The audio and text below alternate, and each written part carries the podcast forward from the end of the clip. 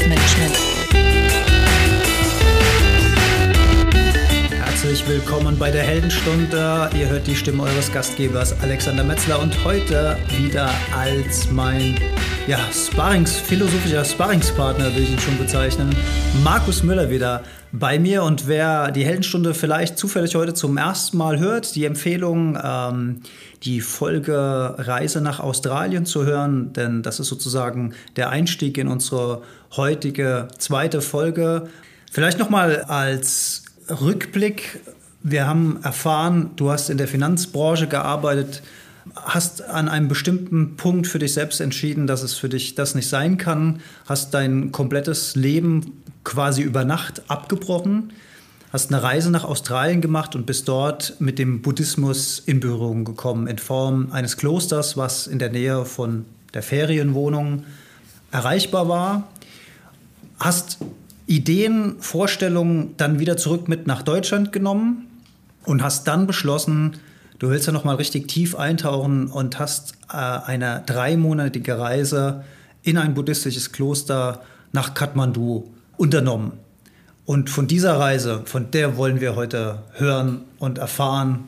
Und was ist da passiert und wie kann man sich das so vorstellen? Vielleicht noch mal aus meinem eigenen Interesse heraus, mich faszinieren solche Themen schon seit der Jugend. Und zwar motiviert durch diverse Kampfsportfilme. Ja, also 80er Jahre, äh, gute, gute alte Zeit der Actionfilme, Jean-Claude Van Damme und so weiter, die hatten ja immer, immer auch mit Klostern und mit Mönchen, die sie unterrichtet haben, zu tun. Äh, daher eine alte Hollywood-Faszination von mir für diese Themen. Aber dadurch halt auch wahrscheinlich ein Bild, was nicht unbedingt jetzt äh, mit der Realität eins zu eins übereinstimmen muss. Von daher bin ich auch mal gespannt, was sich heute so in meinem Kopf so ändert Dazu kannst du mit Sicherheit mehr sagen. Also ganz so kämpferisch wie Jean-Claude Van Damme oder die Shaolin oder wie man die auch immer aus dieser Zeit noch kennt, war, war die Erfahrung nicht. Aber vielleicht äh, muss ich noch einen Schritt zurückgehen. Ähm, ich habe aus äh, Australien damals nicht nur meine Kontakte zum Buddhismus mitgebracht, sondern habe auch in der Zeit dort äh, auch wieder sehr zufällig eine Universität äh, kennengelernt dort in der Nähe und äh, habe mich dann entschieden, auch dort äh, Psychologie zu studieren und dort auch meine Doktorarbeit in Psychologie zu schreiben. Und ähm, durch diese Zeit des äh, Studierens und die Kenntnis der Psychologie habe ich natürlich Einblicke bekommen in mein Seelenleben und äh, das hat mir auch eine gewisse Lebenskompetenz gegeben, die mir auch geholfen hat, den Buddhismus dann auch besser zu interpretieren und in mein Leben zu integrieren. Und das war eigentlich der Ansatz, dieses bessere Verständnis, auch zu sagen, okay, ich möchte da tiefer einsteigen und möchte mehr Zeit verbringen, weil ähm, eine Sache, die mir sehr bewusst geworden ist durch dieses Psychologiestudium, ist, jeder Mensch hat eine Reihe von Rollen oder Identitäten, die er ausfüllt. Er ist Lebenspartner, er ist Vater, Sohn oder Tochter, ähm, er ist in einem Verein engagiert als Mitglied, vielleicht sogar in mehreren Vereinen. Er hat einen Freundeskreis, äh, natürlich den Job, in dem er eine oder mehrere Rollen ausfüllt, sodass also jeder Mensch ein gewisses Portfolio von Rollen unterhält. Und dieses Unterhalten dieser verschiedenen Rollen kostet natürlich sehr viel Energie. Man ist permanent eingespannt und sozusagen unter Dauerfeuer, weil jede dieser Rollen beinhaltet Interaktionen von Geben und Nehmen. Und das kostet halt sehr viel Energie, dieses Portfolio permanent zu betreiben. Und verstellt einem auch den Blick, diese permanenten Inter Interaktionen verstellen einem auch den Blick auf, das, auf einen selber, weil man dauernd mit anderen Dingen beschäftigt ist. Und deswegen lohnt es sich, mal eine Auszeit zu nehmen. Eine kurze Auszeit kann eine Meditation sein, wo man eine halbe Stunde oder Stunde äh, meditiert und zu sich selber äh, findet und sich selber analysiert. Aber äh, das geht natürlich nur in gewisser Weise, weil man dann natürlich wieder den Weg ins Leben zurück und in seine Rollen antritt und dann wird das immer verwischt. Und meine, ich könnte fast sagen, hätte ich das Wort Not benutzt, äh, mein, mein Druck, mich selber zu analysieren und rauszufinden, was eigentlich in den 16 Jahren Finanzindustrie und auch davor geschehen ist ähm, und warum alles so kam, wie es kam, warum ich so bin, wie ich bin, war so groß, dass ich gesagt habe, ich möchte das eigentlich gerne in einer längeren Auszeit nehmen, weil je länger diese Das ist praktisch eine Dauermeditation. Äh, je länger das dauert, umso tiefer kann ich halt gehen. Das war halt der Hauptantrieb.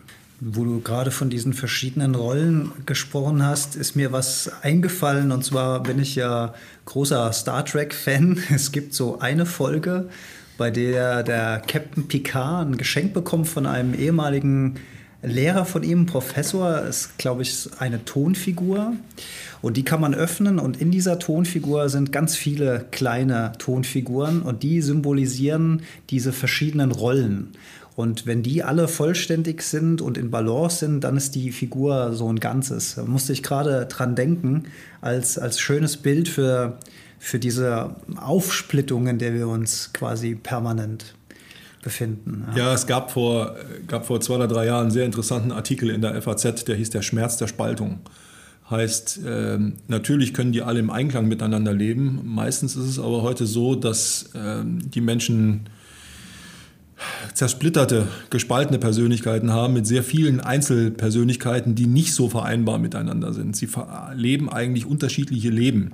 Man kann das am besten sehen bei Leuten, die äh, halt zur Arbeit gehen auf der einen Seite und auf der anderen Seite ein Familienleben haben und dann halt äh, auf der Arbeit totunglücklich und unzufrieden sind und ihr Glück und ihre Zufriedenheit versuchen dann im Privatleben zu finden und so praktisch eins äh, einen, einen Lebensbereich durch den anderen sozusagen zu substituieren oder zu unterlegen. Ja, und das fu funktioniert in den wenigsten Fällen. Oder auch die im Berufsleben knallharte, ich sag mal, Arschlöcher sind. Und zu Hause dann die liebevollsten Familienväter, wo man, äh, wenn man das so, wenn man diese beiden Personen sieht, nicht denkt, dass das der gleiche Mensch sein könnte. Ja, genau. Genau das, genau das Phänomen ist es. Und ähm, es ist einfach wichtig, dass man, äh, dass man sich seiner Rollen im Leben bewusst ist und auch ein Gefühl dafür entwickelt, wo man äh, besonders viel Energie verliert in diesem Rollenspiel des Geben und Nehmens, weil da muss man mal genauer hinsehen und gucken, ob es sich nicht, ob es nicht möglich ist, diese, diesen Energieausfluss, den man da hat, zu begrenzen. Also die, die erfolgreichen Menschen sind besonders, also ein Phänomen, das hat auch die Forschung gezeigt, sehr interessant. Erfolgreiche Menschen sind sehr gut darin, Energieausfluss äh, zu begrenzen. Also die sind äh, sehr gut darin, Beziehungen zu beenden, wo sie das Gefühl haben, da geht zu viel Energie verloren. Dann auf, auf Kosten sozusagen sozialer Defizite? Oder? Absolut. Also genau das äh, berufliche Erfolg ist auch verbunden mit einem äh, kleineren Kreis an Freunden oder sehr guten Freunden. Man kann also zeigen, dass die durchschnittliche Anzahl von Freunden bei beruflich sehr erfolgreichen Menschen ist äh, substanziell oder signifikant geringer als beim Rest der Gesellschaft. Ist das auch dieses Chefsyndrom, dass man sagt, wenn ein guter Chef muss immer irgendwo ein harter Typ sein, weil er harte Entscheidungen fällen muss? Hm, kann ich so nicht bestätigen. Nee. Ich habe die äh, äh, Biografie von Elon Musk gelesen, der der ein sehr spezieller Mensch ist, sage ich mal, der mich auf der einen Seite fasziniert, weil er viel Einfluss hat auf die, auf die Technologie der Welt, ja, durch Tesla, durch seine Raketenprojekte, jetzt Hyperloop, äh, Schnelltransporte. Auf der anderen Seite ein Charakter ist, der, ich will nicht sagen, über Leichen gegangen ist, aber der natürlich viel zurückgelassen hat auf seinem, auf seinem Erfolgsweg, äh, Freundschaften zerbrochen, Ehen zerbrochen, müssen solche erfolgsorientierten Menschen einfach so sein? Gehört das zum Erfolgsgehen dazu? Zumindest nach dem, was wir, wie wir Erfolg definieren? Also, ich möchte die Frage so beantworten. Wir wissen aus der, aus der Forschung, dass äh, Glück und Erfolg nicht unbedingt korrelieren. Elon Musk ist ein sehr gutes Beispiel dafür. Also sein Erfolg ist eigentlich ein direkter Ausfluss der Überkompensation seiner unglücklichen Jugend. Er hatte eine sehr schwierige Jugend, war immer ausgeschlossener in seiner Schule schon und im jugendlichen Alter und hat für sich damals dann beschlossen, dass er es denen zeigen wird sozusagen. Mhm. Und die Tatsache, dass er es jetzt der Welt zeigt und dass er Tesla und seine ganzen SpaceX und seine ganzen Projekte aufbaut und da erfolgreich ist, ähm, ist toll. Ich frage mich, ich hatte noch nicht das Vergnügen, ihn äh, zu treffen oder ihn in den letzten Jahren zu analysieren, aber ich frage mich, ob das auch genauso in sein Glücksempfinden durchschlägt. Spannende Frage. Ja. Wenn wir ihn treffen, müssen wir ihn fragen. Absolut. Das wird dann die nächste Folge. Vielleicht mal twittern. Du hast für dich die Entscheidung getroffen, du willst also tief in, in dieses ja, buddhistische Meditationsthema einsteigen. Wie ist das? Geht man ins Internet, recherchiert, hier buddhistisches Kloster, Kathmandu, schickt man da eine E-Mail hin und sagt, hier, ich würde gerne drei Monate kommen, wie ist es, was kostet, super, was muss ich mitbringen? Nicht ganz. Es ist also so, es ist also so, dass mir äh, von diesem Kloster, das ich aus Australien kannte, äh, ist mir dieses Kloster in Nepal in Kathmandu empfohlen worden. Und ähm, es war also so, dass äh, ich dann Kontakt aufgenommen habe und mal geguckt habe, wie lange man da hinkommen kann, welche Möglichkeiten es gibt, wie man da überhaupt hinkommt, äh, wie man da unterrichtet wird, welche Möglichkeiten es überhaupt gibt. Da war dann eine sehr nette Nonne, die, wie ich dann festgestellt habe, an der an der E-Mail-Unterschrift äh, Deutsche war und äh, die ja, mir dann perfekt. die Hintergrundinformationen gegeben hat, was ich da alles brauche und wie ich da hinkomme und so weiter. Und dann habe ich mir einen Flug gebucht und habe mich in den Flieger gesetzt. Und äh, ich weiß noch, dass ich damals in mein Tagebuch geschrieben habe, ähm, auf, dem, auf dem Weg im Flieger äh, über Abu Dhabi dann nach Kathmandu, fühlt sich so das Sterben an.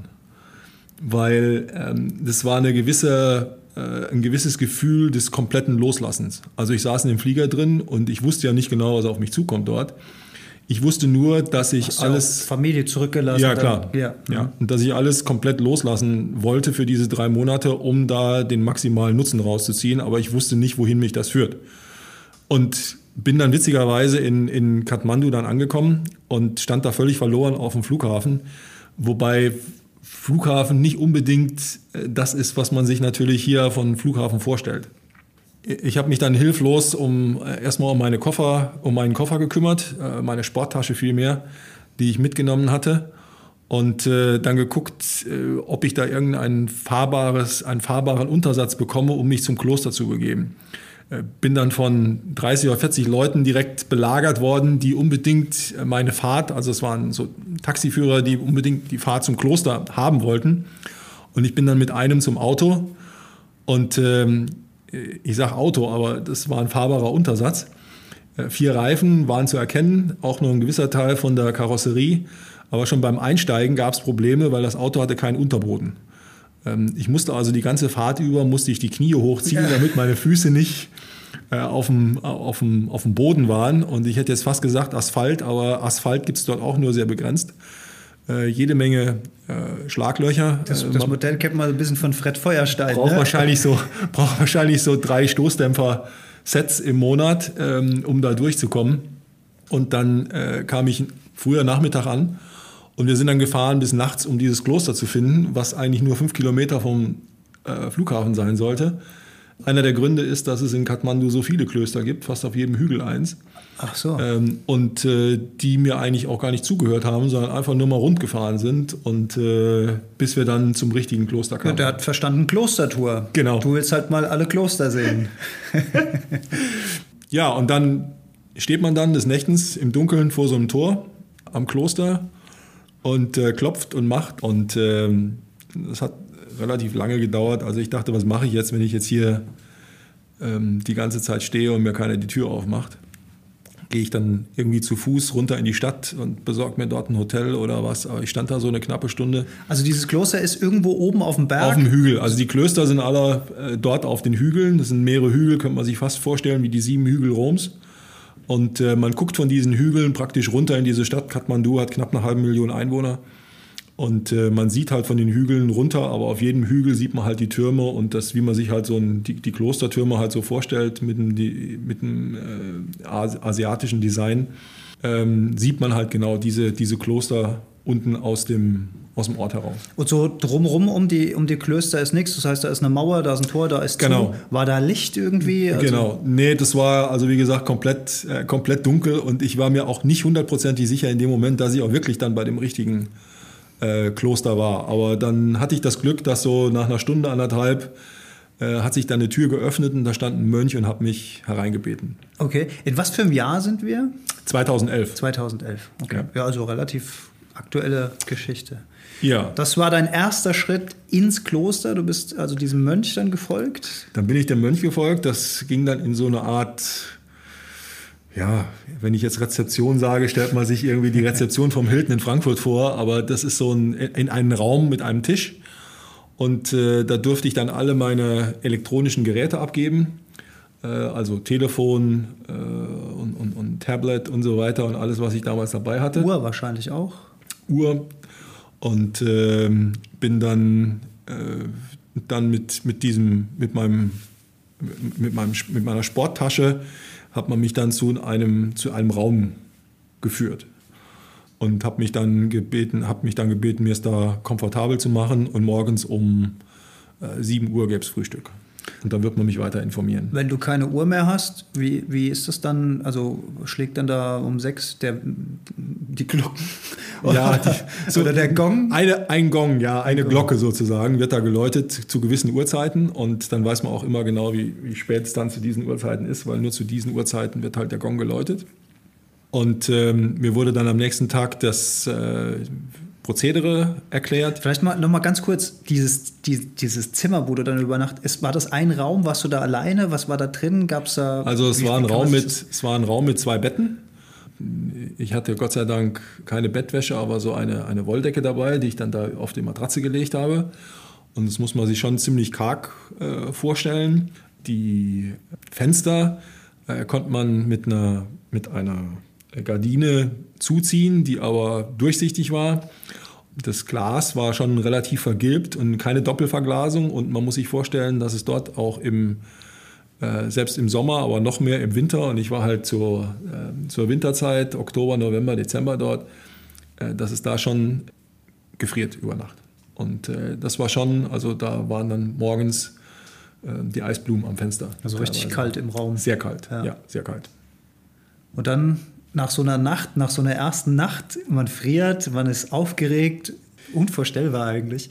Dann, dann geht der Gong um sechs, sage ich Auf, mal. Aufgeregt überhaupt nicht. Nee? Äh, interessanterweise okay. gar nicht. Interessant, dass du das sagst. Und erst jetzt, wo du das so sagst, denke ich darüber nach, dass ich eigentlich in dem Moment überhaupt nicht aufgeregt war, weil ich habe mich eigentlich in dem Moment, wo ich mich in den Flieger gesetzt habe, um nach Kathmandu zu fliegen, habe ich mich eigentlich völlig aufgegeben, ausgeliefert. Ich, war einfach offen für alles, weil ich, äh, weil ich so sehr daran interessiert war, Werkzeuge, Tools, Einblicke zu bekommen, um, um in meinem Leben weiterzukommen. Mhm. Ja, am nächsten Morgen ging äh, um, um sieben der Gong und äh, ich bin dann aufgestanden, habe mich dann da eingefunden wieder in dieser Rezeption und dann hat man mir halt das Prozedere erklärt. In Englisch läuft das? In Englisch, also es gibt, äh, es gibt eine, immer mehr Mönche und Nonnen, die Englisch sprechen. Mhm. Es wird sehr stark forciert vom, äh, vom Buddhismus, die Englischsprachigkeit der Mönche und Nonnen, um einfach auch äh, den Buddhismus weiter über die Welt International, zu, zu ja. vertreiben, sozusagen. Mhm. Diejenigen, die Geshes oder Lamas, das heißt die, ich sag mal, die höheren Mönche, sprechen in vielen Fällen kein Englisch, worauf es dann halt äh, Übersetzer gibt, die einem dabei helfen. Okay. Ja. Und ähm, die Vorgehensweise oder das Prozedere war, war, relativ einfach und fast jeden Tag das gleiche.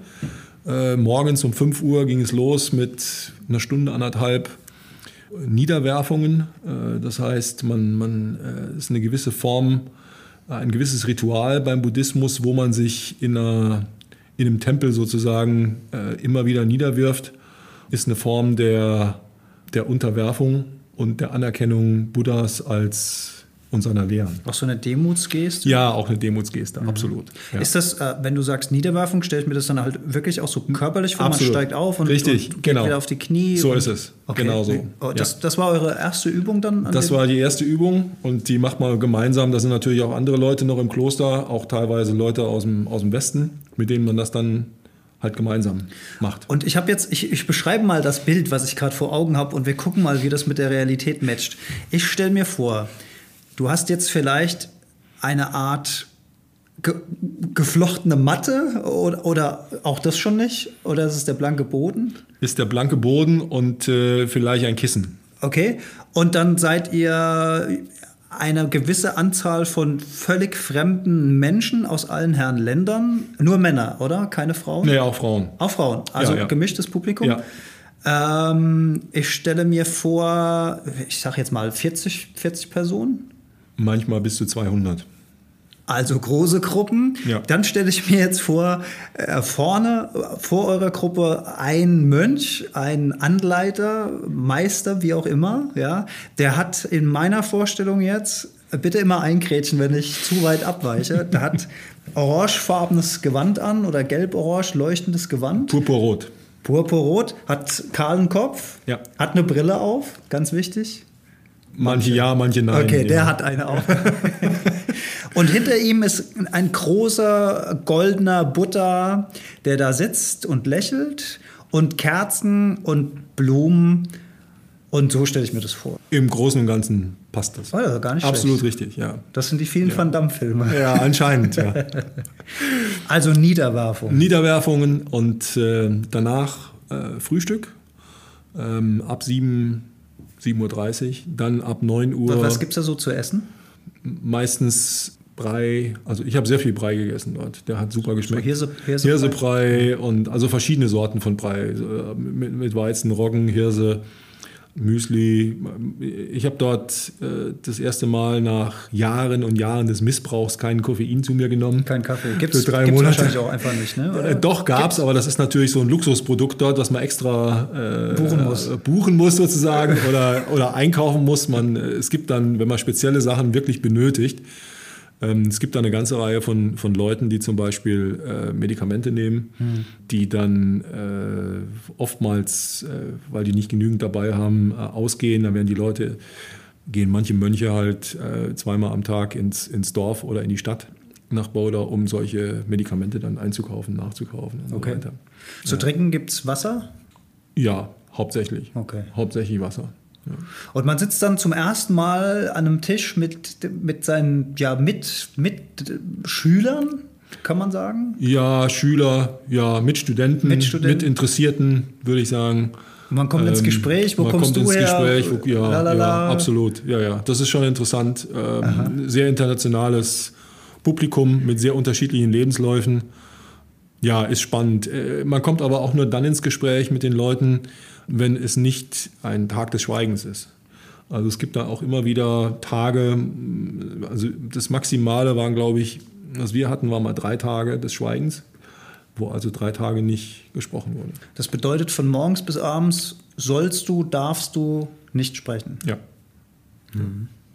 Hab ich Ist einfach etwas, was man sich selber vorgibt. Ist also nichts, was du darfst nicht sprechen, sondern man sagt, man vereinbart einfach miteinander, dass man einen Tag oder zwei oder drei Tage nicht spricht, einfach weil es jedem hilft, was ich eben beschrieben habe, so diese Rollen, diese Identitäten, diese, diese, diese verschiedenen Ablenkungen halt wegzulassen und sich voll und ganz auf sich und seine Person zu konzentrieren. Ja. So, dann nach dem Frühstück, meistens zwischen 9 und 12, man wird das hier als Vorlesung, äh, im Buddhismus nennt man es Unterweisung, äh, wo, ein, wo man halt hauptsächlich durch die buddhistischen Lehren durchgeht nach verschiedenen strukturierten Themen. Äh, das ist logisch aufgebaut. Die Bibel des Buddhismus nennt sich das Dharma. Und das Dharma umfasst mehrere Bücher, mehrere Themenbereiche und die geht man dann halt Schritt für Schritt nach und nach durch. Dann gibt es eine Mittagspause. Das ist so ein, so ein, so ein, so ein Vorlesungsraum. Ist das dann, stelle ich mir das so ein bisschen Tische, Stühle, wo alle sitzen? Nee, nee sondern das ist wieder der gleiche Tempel, über den wir vorher gesprochen haben, der Auf dem genauso Boden. aussieht. Und jeder sitzt dann halt auf dem Boden, entweder im Schneidersitz oder im Lotussitz oder im Meditationssitz, je nachdem. Gibt ja auch Leute mit Knie- oder Hüft- oder Rückenproblemen. Jeder sucht sich deine Lage, in der er am bequemsten drei Stunden halt sitzen kann. Und dann ist ein Mönch vorne, der dann diese Lehren liest oder erklärt. Genau, Oder, ja. genau. Also es ist, muss man sich vorlesungsmäßig vorstellen, das ist sehr äh, Richtung Frontalunterricht. Also man muss sich da, darf sich das nicht als, als Interaktion vorstellen, ähm, sondern man weiß halt, wenn man da hinkommt als Student viel zu wenig, um da überhaupt Fragen stellen zu können. Okay. Sondern man muss sich erstmal anhören, worum es da geht und sich ein Bild machen. Okay. Ja, dann gibt es Mittagspause und äh, nach der Mittagspause gibt es dann weitere Vorlesungen und Meditationen und äh, den Nachmittag über. Und dann gibt es das Abendessen, das zwischen Darf- 6 und 8. Darf ich da gleich nochmal? Klar. Und zwar, wenn du, du, du sagst ja so, ja, da gibt es Meditation. Kommen da auch Leute hin, die noch nie mit der Thematik zu tun hatten? Oder kann man da schon äh, so ein Grundwissen, Meditation ist ja was, wo, wo ich mich äh, wenig auskenne, was mich aber schon immer fasziniert hat. wenn du jetzt so lapidar sagst, so, ja, dann machen wir dann da Meditation, ist dann jemand, der, der dir erstmal sagt, okay, darum geht's, ähm, vielleicht erstmal nur Atemübungen oder wie, also wie, wenn ich das erstmal bin, was passiert da? Also es ist so, dass es ein großes Mix an Leuten in dieser Gruppe gibt. Also es gibt Leute, die haben Jahrzehnte Meditationserfahrung und Leute, die haben es noch nie gemacht. Mhm. Und die Herausforderung für den jeweiligen Unterweiser, den jeweiligen Mönch oder Nonne ist natürlich, das unter einen Hut zu bringen. Ja. Und ähm, den, äh, den Anfängern das ABC sozusagen der Meditation beizubringen und es trotzdem nicht für die anderen langweilig in Anführungsstrichen langweilig zu machen. Mhm. Ähm, bei mir war es so, dass ich, obwohl ich schon Kenntnis hatte, war es bei mir so, dass ich also am Anfang nicht länger als fünf Minuten meditieren konnte. Mhm. Ich konnte noch nicht mal zehn Sekunden mich auf eine Sache konzentrieren, ohne dass ich einen anderen Gedanken im Kopf hatte. Ähm, und das geht den aller, allermeisten Menschen. Geht das so, weil auf, aufgrund dieser, der, Informationsflut, der wir jeden Tag ausgesetzt sind, haben wir eigentlich jede Sekunde einen anderen Gedanken. Und es ist, fällt uns sehr, sehr schwer, uns auf eine Sache zu konzentrieren. Am Ende ähm, habe ich es bis zu einer Dreiviertelstunde geschafft, äh, bei einem Gedanken zu bleiben und mich nicht äh, ablenken zu lassen. Aber das ist, äh, war eine Herausforderung Was, was kann das für ein Gedanke sein, auf den man sich dann konzentriert, fokussiert? Also es ist, äh, das ist für jeden unterschiedlich.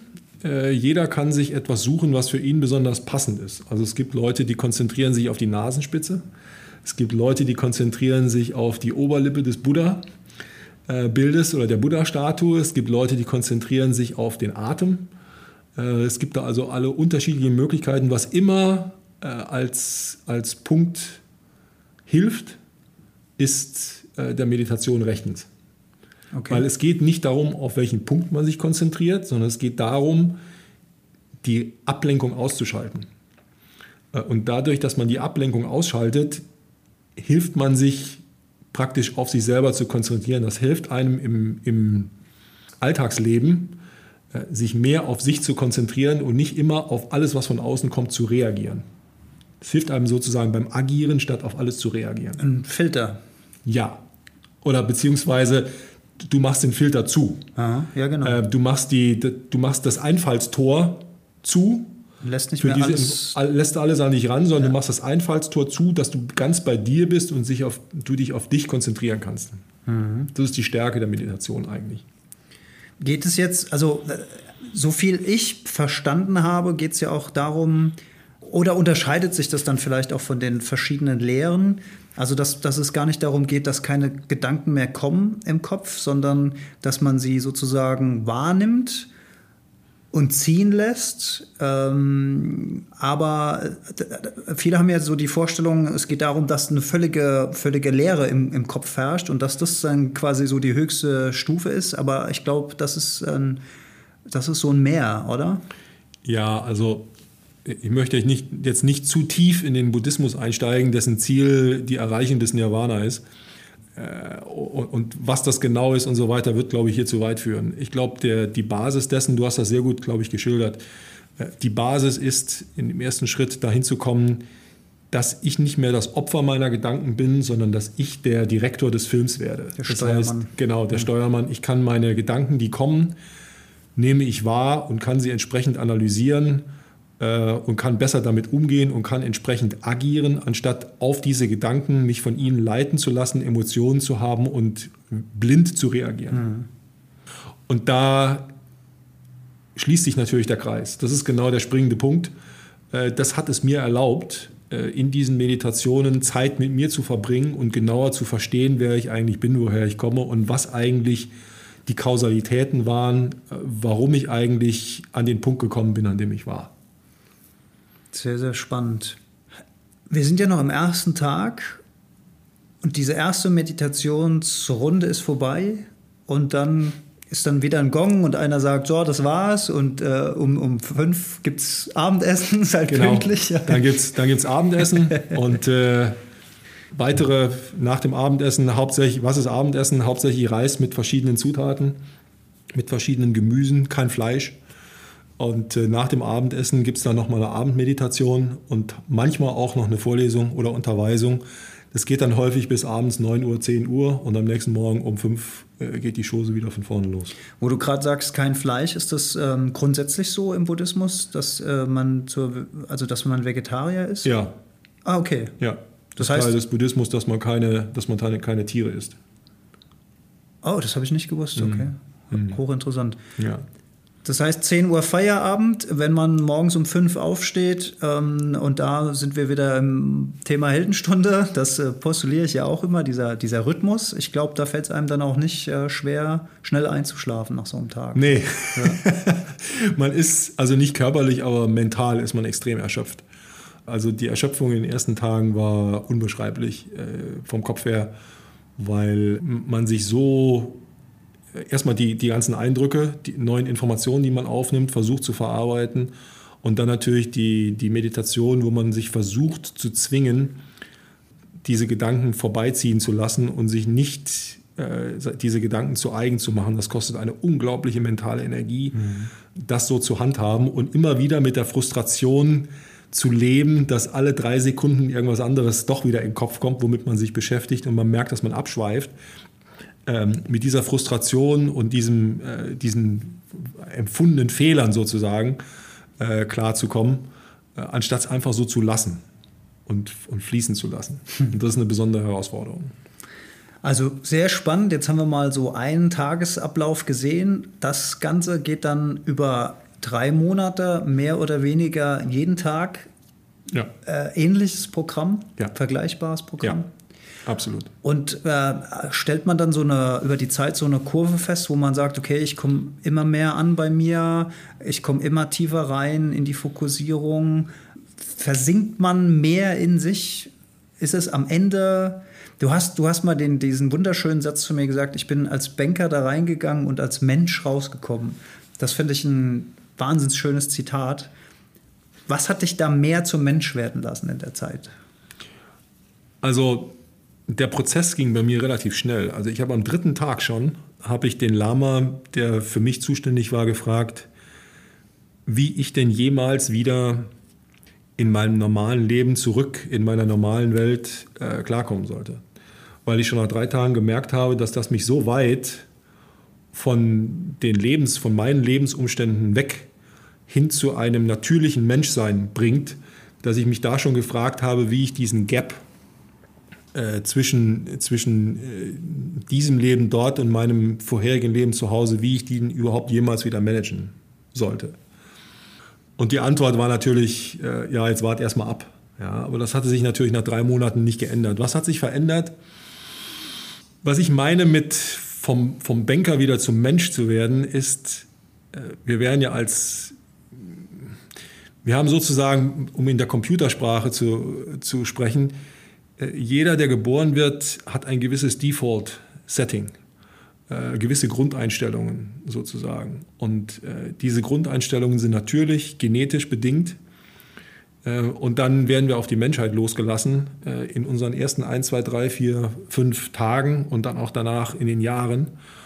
Und wir werden dann, so wie ein, so wie ein Stein in der Brandung, werden wir von dem Leben, unseren Lebensumständen, werden wir geschliffen und werden zu einem Stein gemacht, der wir sein wollen oder den andere so haben wollen. Dieser Weg war eigentlich ein Weg zurück zu meinen Grundeinstellungen äh, zum, des Menschseins. Nicht mehr zu sein der Banker, der Vater, der Partner und so weiter und so fort, sondern praktisch einen Weg, ich würde nicht sagen, dass ich komplett zu Null zurückgegangen bin, aber zu einem Punkt zurückzugehen, der auf jeden Fall natürlicher war als das, was ich in meinem Leben als Finanz Jongleur gelebt habe. Und deswegen sage ich, war das ein Weg zurück vom Banker zum, zum Menschen. Hm. Du hast mir in der, in der Vorgeschichte, und die müssen wir einfach jetzt noch mit reinnehmen, dieser, dieser Karlsberg-Ausflug, nenne ich ihn mal. Ah. Das finde ich einfach auch super. Ja, daran merkt man, dass man natürlich nicht zu dem Punkt Null äh, oder es nur schwierig ist, zum Punkt Null zurückzukommen, man, man dass bleibt, das ein langer Weg wäre. Man bleibt menschlich trotz Kloster. Ja, man bleibt menschlich, ja, ja. Also ähm, am, am, Tag eins nach diesem Kloster, also als ich wieder durch diese Tür nach draußen gegangen bin, äh, führte mich mein Weg äh, unten in die Stadt nach Kathmandu. Und ich habe dann auch zum ersten Mal wieder äh, Nicht-Klostermenschen sozusagen getroffen. Und da gab es eigentlich zwei Erlebnisse, die mich besonders bewegt haben äh, und an die ich häufiger denke. Das eine ist das, ist das Erlebnis, als ich diesen Weg dort runterging, kam mir auf dem Weg zum Kloster hoch, weil sehr viele junge Menschen gehen dort in Klosterschulen, äh, weil man sich die Privatschulen nicht leisten kann. Und da kamen mir also Hunderte, wenn nicht Tausende von Schülern morgens entgegen. Und jeder einzelne von ihnen, und man weiß ja, wie arm die Menschen da sind, kam mir entgegen mit einem riesengroßen Lächeln. Und jeder einzelne von ihnen oder jede einzelne von ihnen hat mich mit großen Augen angeguckt und gesagt, Good morning, Sir. Und immer wenn ich heute frustriert bin oder mal eine schlechte Laune habe, dann versuche ich an diese Jungs und Mädels da zu denken, die mich mit ihrem Good Morning, Sir und ihrem Lachen und ihren großen Augen da äh, begrüßt haben. Und dann äh, geht es mir schon direkt viel besser. Hm. Und die zweite Erfahrung war, als ich dann runter in den Ort kam, äh, ist mir sofort aufgefallen, dass dort eine, stand ein großes Schild äh, zu einer Bar und einem Restaurant. Und Teil dieses Schildes war ein großes Emblem der, des dänischen äh, Carlsberg-Biers. Und ähm, ich, ich, konnte mich einfach nicht dem entziehen, dorthin zu gehen und nicht nichts zu essen zu bestellen, sondern einfach nur ein Carlsberg-Bier. Und ich weiß noch genau, wie damals, wie dieses Bier mir die Kehle runterzischte. Und auch dieses Gefühl werde ich in mein Lebtag nicht vergessen, das mir einfach zeigt, dass ähm, ja, man sich halt von seinem Umfeld äh, nicht komplett frei machen kann. Und das ist aber auch Teil des Menschseins. Und es passt eigentlich ganz gut zu einem, äh, zu einem Wort des Dalai Lama, ähm, der mal gesagt hat, also äh, wenn, wenn, die Leute sich immer so positiv über die Lamas und Gesches und die Mönche ähm, äußern und sagen, ach wie toll, wie die das alles machen und ihre Enthaltsamkeit und so weiter. Woraufhin der Dalai Lama antwortet, ja, gib dem Mönch oder dem Gesche oder dem Lama, gib dem eine Frau, zwei Kinder, ein Haus, Kredite, einen Job und so weiter und dann wird er auch nicht mehr so toll sein. Im Umkehrschluss. Ja. Aber also lustig auf der einen Seite, auf der anderen Seite aber auch ein schönes Bild entgegen unserer Konsumgesellschaft denn so ein Bier nach drei Monaten Abstinenz sozusagen, was das für ein Geschmackserlebnis, was das für ein Glücks, was ist da in deinem Gehirn passiert bei, bei diesen ersten Schlücken? Und das, das Problem ist ja, diese Gefühle erzeugen wir hier nicht in unserer westlichen Welt, weil uns ja alles immer, wenn wir im normalen Mittelstand uns bewegen, einfach unbegrenzt zur Verfügung steht. Das heißt, es gibt keinen besonderen Punkt. Ja, das, das ist halt auch ein, ein, schönes Bild, äh, wie sowas Banales, wie ein kaltes Bier einfach äh, sowas auslösen kann. Ja. Markus, vielen lieben Dank, dass du uns auf diese Reise nach Kathmandu äh, mitgenommen hast. Ich fand es mega interessant. Ich hatte viele schöne Bilder im Kopf, es muss unzählige tolle Begegnungen und, und, und Side-Stories geben von, von diesen drei Monaten. Vielleicht haben wir irgendwann nochmal die Chance, uns zusammenzusetzen und da nochmal in die Tiefe zu gehen, weil auch, wie gesagt, das Thema Meditation möchte ich mehr einbinden, möchte ich mehr einbringen, auch in mein eigenes Leben. Ich habe mal eine Phase, wo ich das äh, öfter und äh, kontinuierlicher gemacht habe, habe ich in den letzten Jahren leider wieder ein bisschen aus den Augen verloren. Steht auf meiner Agenda, das wieder aktiver einzubinden. Vielen, vielen Dank, dass du hier warst in der Heldenstunde, hier bei mir wieder im ja, heute regnerischen Frankfurt und ich würde sagen, wir gehen jetzt vielleicht nochmal ein Bier zusammen trinken. Auf jeden Fall. Vielen Dank und vielen Dank fürs Zuhören. Ja, herzlichen Dank fürs Zuhören. Alle Infos zur Heldenstunde findet ihr auf heldenstunde.de. Wir freuen uns auf eure Kommentare und Gedanken. Wenn euch die Heldenstunde gefällt, teilt sie gerne in den sozialen Medien und besonders hilft uns eine 5-Sterne-Bewertung auf iTunes, denn diese macht den Podcast sichtbarer und somit auch für andere Hörer leichter zu finden. Herzlichen Dank dafür und bis ganz bald in der Heldenstunde.